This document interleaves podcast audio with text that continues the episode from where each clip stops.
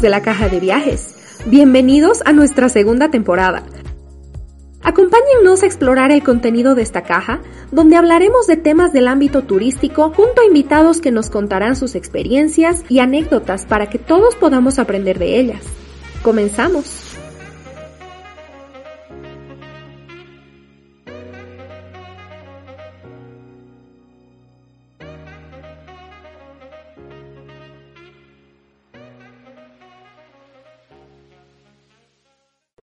Experiencias, perspectivas de vida, personas, conocimiento, aventuras, crecimiento personal. Todo esto y mucho más nos puede aportar el salir a vivir al extranjero. Se trata de una experiencia enriquecedora que obliga a adaptarse a cosas que resultan poco familiares e inusuales. El viajero se vuelve independiente y abierto a desafíos nuevos, emocionantes o aterradores que nunca se habría encontrado en su país de origen. Esta experiencia ofrece la oportunidad de aprender y desarrollarse como persona, descubriendo cosas sobre uno mismo que quizás no se habrían notado antes, como las creencias, las pasiones o el carácter. Al interactuar dentro de una sociedad extranjera, sus ojos estarán abiertos a todo tipo de aspectos de la vida que serían difíciles de aprender en su país de origen. Ese es el caso de nuestro invitado de hoy, que nos contará cómo una beca de estudios fue la cuna de su plataforma de Bolivian Nomad que actualmente cuenta con cerca de 13.000 seguidores en Instagram. Bienvenido Mauro, gracias por acompañarnos en este episodio. ¿Nos puedes contar más acerca de ti? Gracias por invitarme aquí a la caja de viajes. Estoy súper emocionado de poder hablar con ustedes. Bueno, me llamo Mauro Ortiz, he vivo acá en Viena por siete años y me llamo Bolivian Nomad en las redes sociales o Nómada Boliviano en YouTube y mi plan es llegar a visitar los 195 países del mundo, esa es mi meta y ser el primer boliviano que lo logra. Eh, soy un amante del mundo, de las comidas y las culturas y todo lo que tiene que ver con comida me fascina. ¿Cuál es la historia de Bolivian Nomad? ¿Cómo inició este proyecto? Lo que yo hago con la plataforma lo inicié cuando, cuando empecé mis estudios acá en Viena. Muchos de mis amigos y familiares querían ver lo que estaba haciendo en mis viajes y decidí hacerlo por Instagram para mostrarles a ellos primero. Y después vi que había interés de otras personas, de personas que yo no conocía y yo quería mostrar el mundo también a los bolivianos. Entonces así empezó Bolivian Nomads y así fue creciendo mientras que descubrí mi propio amor por el mundo, porque cuando era niño me encantaba el mundo, pero no, no sabía que iba a querer llegar a, visitar todos los países. Entonces, para mí, mostrar el mundo a los bolivianos fue lo que más me motivó. Yo tenía un perfil, o sea, no, no se llamaba Bolivian Nomad, era con mi nombre. Y en la universidad, una de mis amigas era la que hace el, periódico de la universidad y me invitó a escribir ese periódico y le encantó lo que escribía, le encantó las fotos y me dijo, deberías hacer esto con tu trabajo. Yo pensaba, puede ser que esa es una buena idea y traté de buscar nombres, qué nombre me puedo poner y salió Bolivia Nomad. Y ya cuando hice eso, empecé a estudiar cómo crecer en las redes sociales, qué hacer para crecer en las redes sociales. Y así empecé creciendo e intentando llegar a más personas. ¿Cómo fue la experiencia de hacer crecer tu plataforma?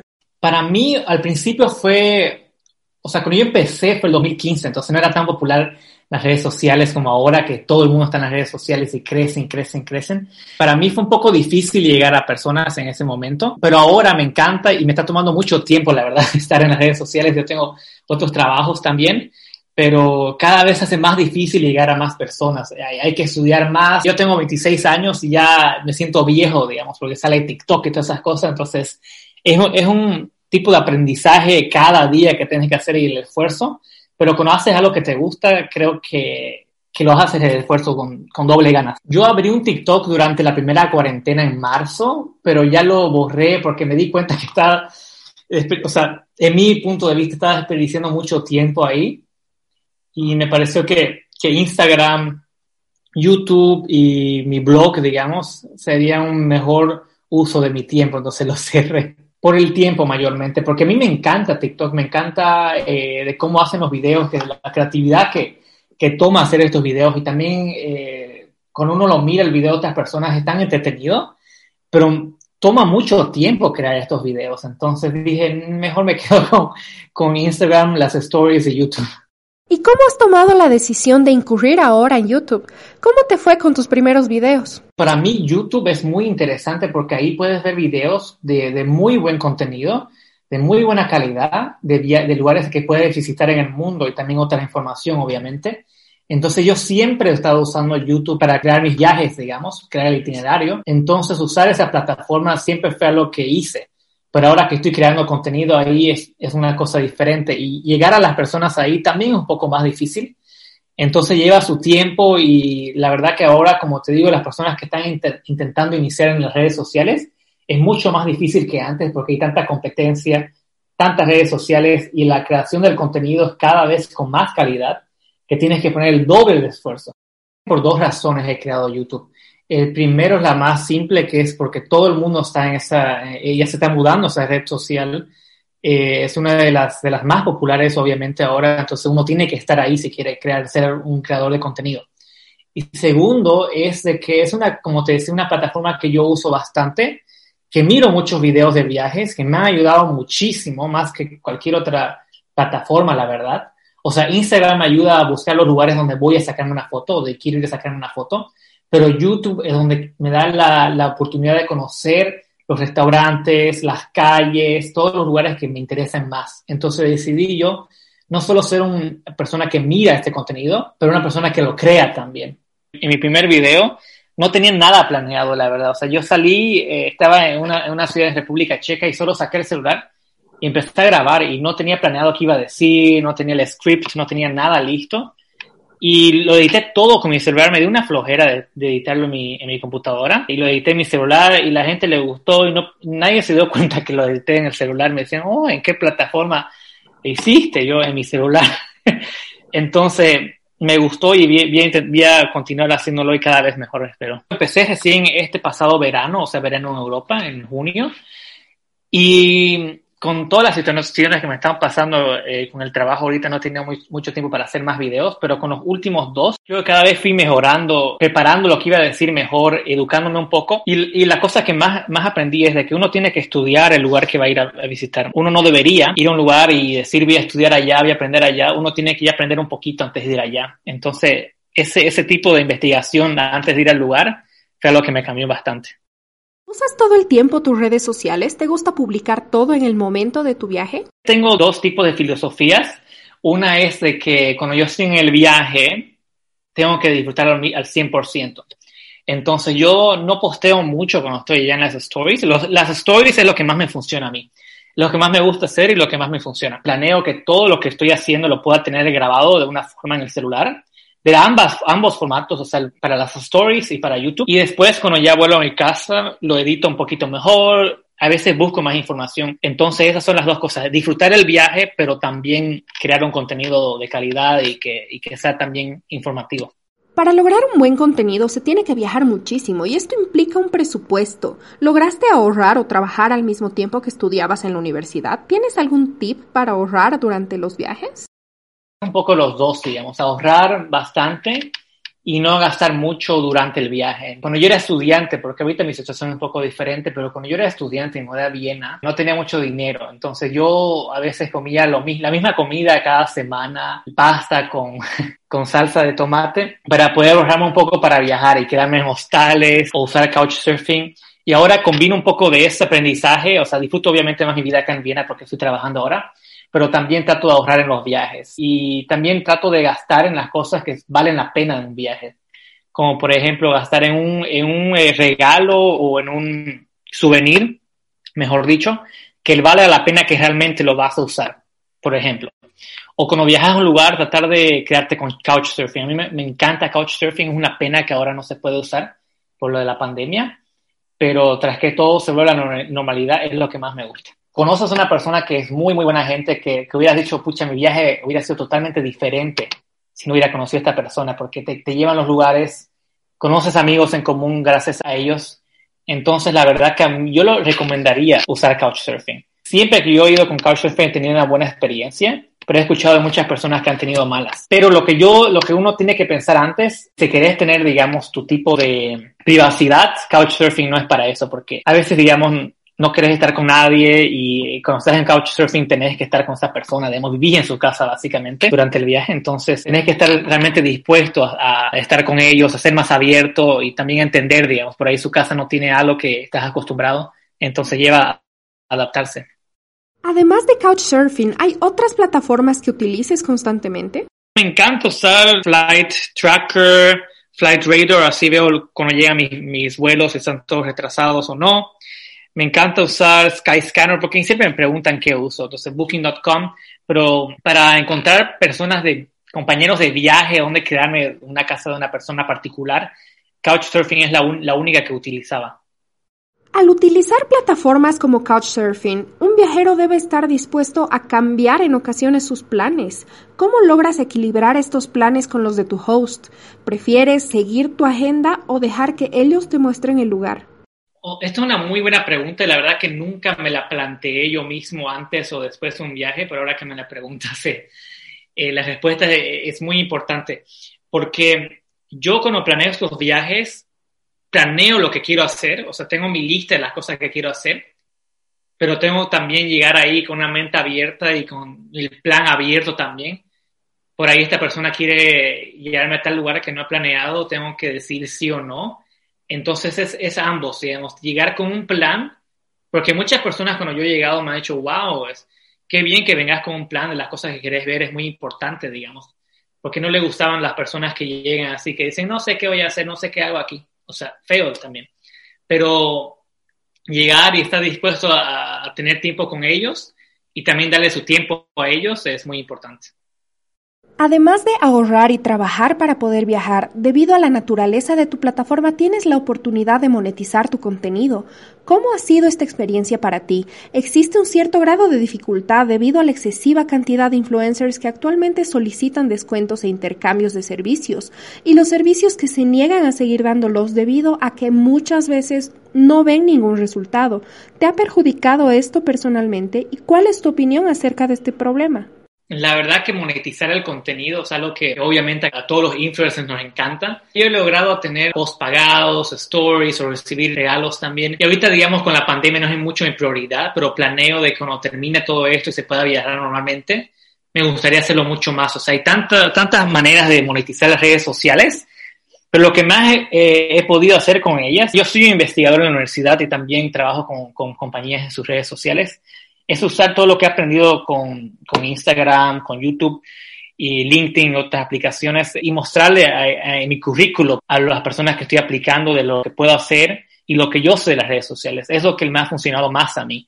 La verdad que es un poco difícil ahora, no solo por la pandemia, pero imaginándonos que no, no, haya pandemia, estar tratando de monetizar las redes sociales porque hay tanta competencia, hay tantos creadores de contenido hay muchas empresas que no creen en, el valor de las redes sociales. Yo he trabajado en varias empresas como social media manager y el jefe no creía en el valor de las redes sociales y de los influencers primero que todo. Entonces, un, un mundo muy difícil de las redes sociales. O sea, hay los dos lados, el lado de la empresa. Imagínate vos trabajando en una empresa, vos, vos siendo dueño de un hotel y recibir 30 mensajes al día de alguien o una persona que es un influencer o que quiere ser influencer pidiendo el, un, un, cuarto para ellos, digamos, gratis.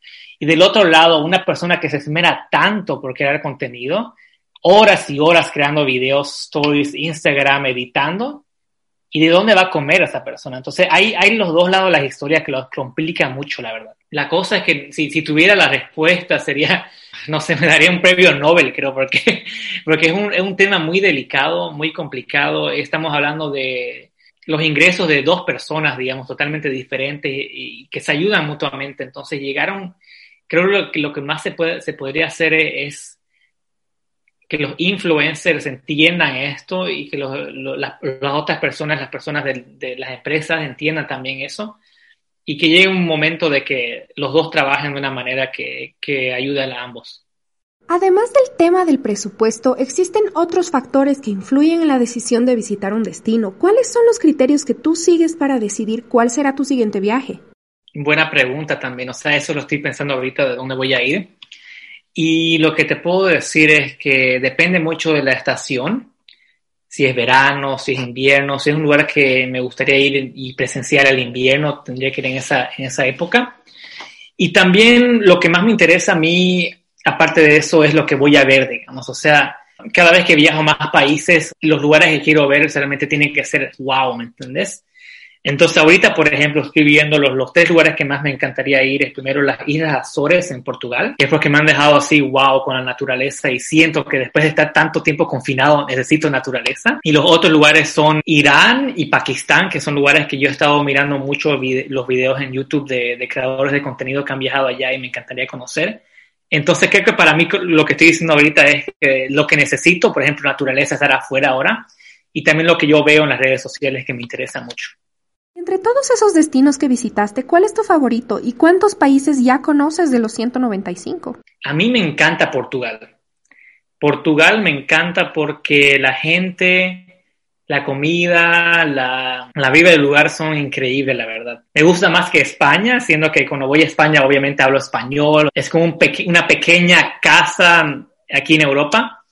Eh, pero Portugal me, me encanta más porque, no sé, lo siento más lindo y por eso estoy pensando en Azores, que es un lugar, realmente si tienen tiempo, búsquenlos, unas islas en el Atlántico con una hermosa naturaleza y, y con lo, lo, bueno de Portugal que les conté. De los 195 solo he ido a, o sea, tampoco no es poco, ¿no?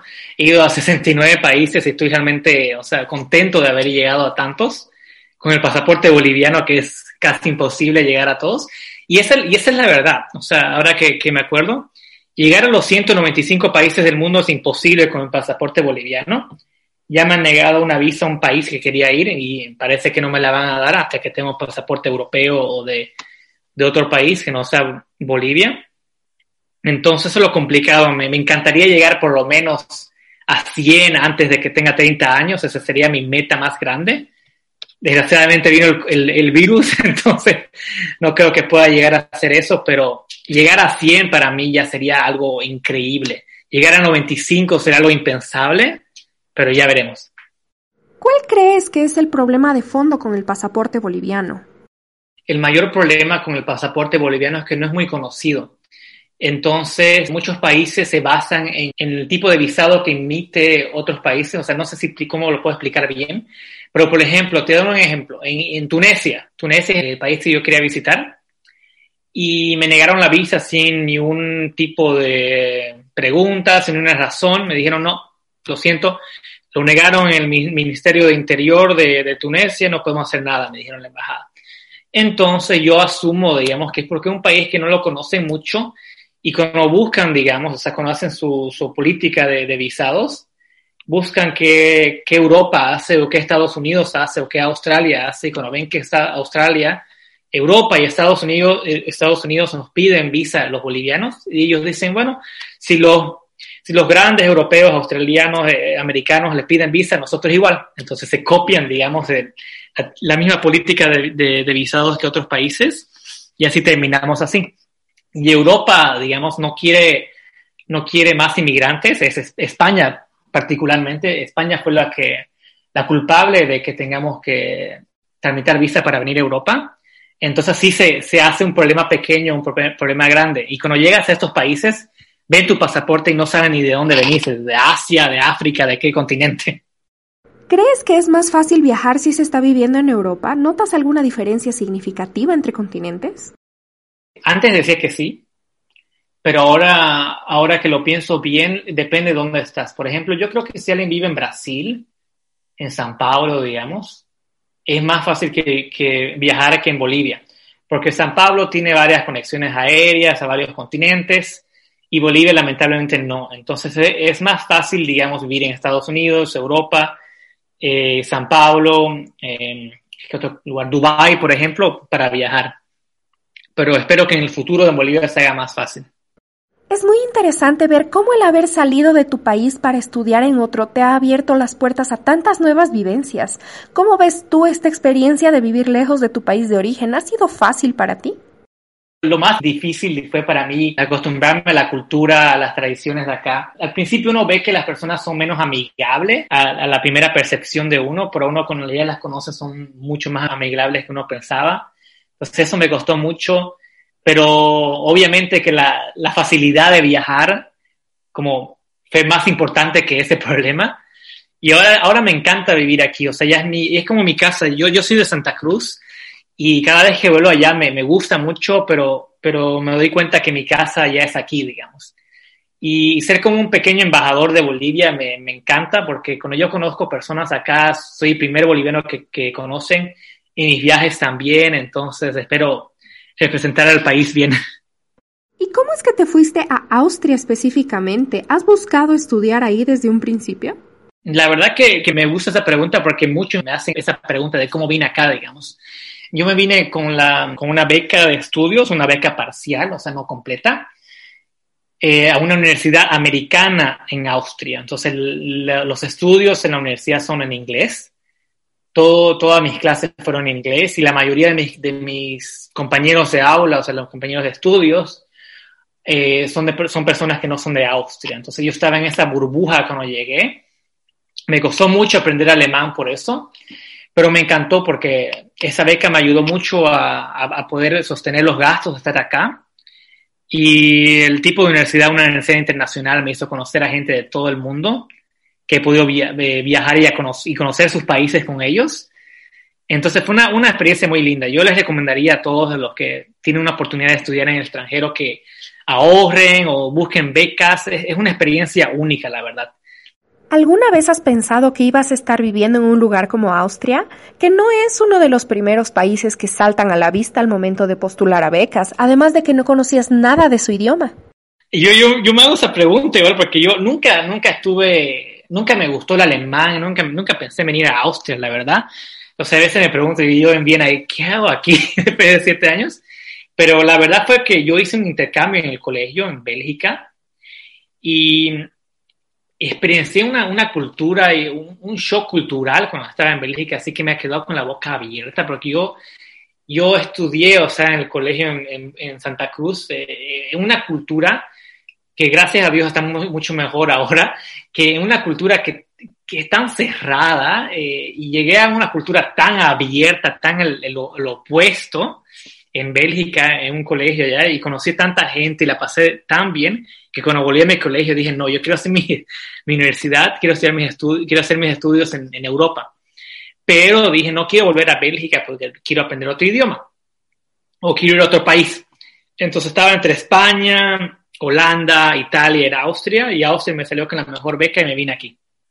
Nunca había estado en Austria, no, no sabía nada de alemán. Y terminé aquí y ahora sigo aquí. ¿Has sentido miedo al irte de tu casa a esa edad y a un lugar tan alejado? La verdad que no sé cómo no tenía miedo, porque realmente que, que creo que tenía, y creo que creo, no quiero que se vea, se vea algo malo, pero creo que tenía tantas ganas de salir de, de, de Bolivia y, y, ver el mundo que, que, dije, sabes que cualquier cosa que me pase me va a pasar si no sé alemán, no sé lo que sea, pero me, quiero, quiero ir allá y quiero probar Austria, quiero conocer este país. Entonces fue eso, no, no tenía nada de miedo. Ahora, digamos, yo pensando, ahora estoy pensando en mudarme a otro país y estoy muerto de miedo, o sea ay, abrir una cuenta de banco, ay, debe ser horrible, pienso, en un nuevo país, o digo, tener nuevos amigos en otro país debe ser difícil, aprender un nuevo idioma. Entonces creo que cuando uno tiene 18, 19 años, no tiene miedo a nada. ¿Cómo ha sido el proceso de encontrar la beca ideal para ti? Estaba buscando diferentes universidades en inglés en Europa. Les preguntaba por email o buscaba su website los diferentes tipos de becas, porque con lo que yo he quedado con mis padres era de que si yo venía a estudiar acá tendría que ser con beca, digamos, o sea, por lo menos parcial. Y después de un tiempo me encontrar un trabajo. Entonces la, las becas que encontré fue en la IE, en la Universidad IE en España, que, que tenía una buena beca también ahí. Y la, la mejor beca que, que, fue la que vine fue la de Webster University en Viena. Apliqué directamente a la universidad, apliqué ahí, la apliqué por la beca, no hubo un intercambio con un intermediario, digamos, para conseguir esa beca, fue directo todo. Y ya cuando llegué aquí empecé a trabajar en la universidad y así pude no solo cubrir todos mis gastos, ahora estoy recibiendo un sueldo de ahí también. Entonces realmente fue un, una combinación de, investigar bien las universidades y también la buena suerte, ¿no? Que, que terminé en el lugar, lugar, correcto.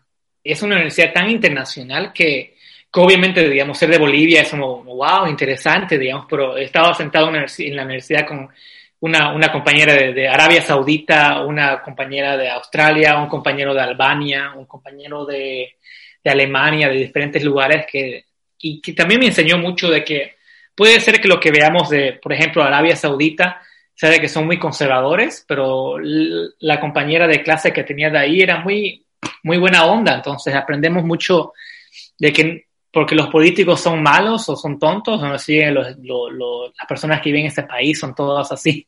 ¿Cuáles fueron tus estudios con esta beca? Yo estudié Administración de Empresa, mi licenciatura, terminé esa licenciatura y ahora estoy terminando mi maestría en marketing. Esos han sido mis estudios y mi tesis está conectada al, al, marketing de viajes y mi tesis de mi licenciatura fue con la creación de contenido en audiovisual. ¿Ha cambiado tu percepción de vivir en ese país durante estos años? ¿Te gusta estar asentado ahí o prefieres viajar constantemente? Creo que cambia todo, o sea, llegas aquí como un niño eh, todo como un niño una, una, tienda de dulces, como todo es nuevo. Me acuerdo cuando yo llegué a donde, a donde yo estaba viviendo por el primer año que estaba acá, que era, era, un barrio que, que, ahora no me gusta ir mucho porque no, no es tan bonito.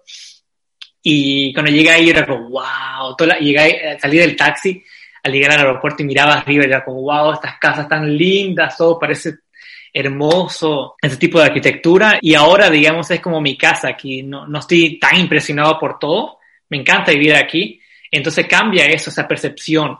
Y ahora estoy más agradecido de poder viajar a otros países y conocer otros países, pero siempre volver acá, entonces es, es diferente, yo creo que, que también eso no, no me va a permitir nunca ser un viajero de tiempo completo. Admiro a esas personas y también me siento como nunca lo haría. nunca me gustaría estar todo el año o, toda mi vida viajando. Creo que es muy eh, exhaustivo, te, hace, te cansa mucho.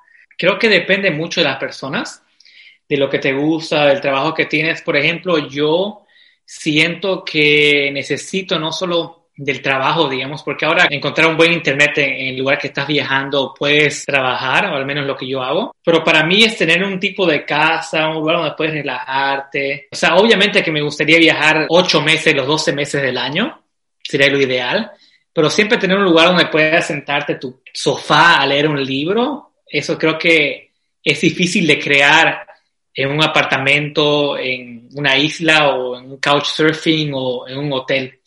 Entonces, ese, ese tipo de lugarcito me encanta. ¿Qué es lo que más rescatas de toda esta etapa de tu vida? Creo que lo que más rescato de esto es, y es una lección para mí, digamos, eh, de, continuar haciéndolo, es de, estar abierto al mundo y no escuchar lo que las otras personas dicen, porque como yo te decía, a mí me fascinaría ahorita irme al aeropuerto, tomar un vuelo llegar a Pakistán y conocer ese hermoso país. Y veo mucho en las noticias, digamos, también como las personas hablan cuando yo les comento de deseo que tengo, de que sé cómo es ese lugar tan feo, hay tantos problemas allá, pero en cada país, digamos, hay su tipo de problema. Obviamente no se puede comparar Irak con España, pero se puede visitar esos países y siempre hay personas y culturas y comidas que, que vale la pena cruzar todo ese territorio para llegar allá. ¿Qué consejo le darías a alguien que quiere estudiar en otro país? ¿Qué debe hacer para lograrlo? Lo único que necesitas para lograr eso es tener las ganas. Porque si no tienes las ganas, no vas a convencer a tus padres, no vas a hacer la investigación, no vas a, crear un currículum, una aplicación que convenzca. Entonces creo que con las ganas todo se va a poder. O sea, obviamente, hay el tema de, de, los gastos, de lo que cuesta todo esto, pero como te digo, se, se, puede ahorrar. Hay también universidades en países en Latinoamérica que son también muy accesibles. En Europa también hay, hay universidades que, que reciben estudiantes por menos de lo que cuesta una universidad privada en Bolivia. Entonces realmente es tener las ganas y ponerse las pilas y realmente no dejar que te digan no. Pero si tienen alguna duda de una universidad en Austria y del visado de algo de aquí, me pueden escribir en privado, porque realmente Austria es bien difícil de venir. Si quieren algo más facilito, les digo Alemania, España, Italia es un poco más fácil. Para venir a Austria fue muy difícil. El visado fue muy difícil porque no hay una embajada en Bolivia, la embajada está en Perú, pero no fue mucho eso. El problema fue que en general para que den una visa en Austria de estudiante toma entre 6 a 7 meses. Entonces yo pedí un semestre entero por eso, para tener esa visa y tuve que ir a Perú a sacarla. Realmente fue una odisea, la verdad. Pero bueno, al, final llegué aquí y es muy difícil también quedarse aquí porque te preguntan cada año para renovar el visado y tienes que mostrar un montón de documentos, pero es uno de los países más difíciles de, de obtener visado y de, y de obtener pasaporte de Europa, pero como, como ves, me gusta lo difícil y lo complicado. Muchas gracias por haber compartido tus experiencias con nosotros hoy. Ha sido realmente bonito poder escucharte. En la caja de viajes nos encanta celebrar sus anécdotas y triunfos también. Antes de despedirnos, ¿nos puedes contar dónde te podemos encontrar para resolver nuestras dudas y seguir tu contenido? Sí, gracias. Me encanta uh, tener esos tipos de, de, oportunidades de hablar en, en, un podcast sobre viajes porque realmente yo aprendo también, porque hay preguntas que nunca me las hice yo mismo. Entonces, aprender de eso es, es algo genial. Y bueno, me pueden encontrar en Instagram como Bolivian Nomad, todo junto, y en YouTube me pueden encontrar como Nómada Boliviano. Y si tienen una pregunta, escríbanme ahí siempre, estoy siempre disponible. Ahorita estoy en Viena, no estoy viajando, pero posiblemente pronto se pueda hacer otra vez. Nuevamente gracias Mauro, te mandamos un gran abrazo hasta Austria y te deseamos muchos éxitos en todos tus proyectos futuros. Muchas gracias, fue genial y voy a escuchar los próximos podcasts que vengan de ustedes, son geniales. Amigos, es fundamental que analicen el camino que quieren seguir en su vida académica y si es que deciden que quieren mudarse a otro país para continuar sus estudios, den el paso. No tienen nada que perder. Al hacerlo habrán aprendido mucho sobre ustedes mismos, lo que dará lugar a que ganen nuevas perspectivas y muchas aventuras por contar.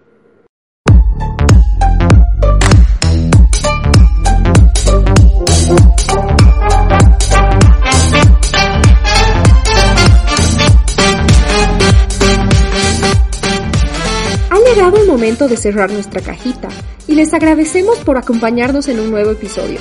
La caja de viajes está aquí cada semana con nuevo contenido para ustedes, por lo que no tardaremos en reencontrarnos. Hasta la próxima.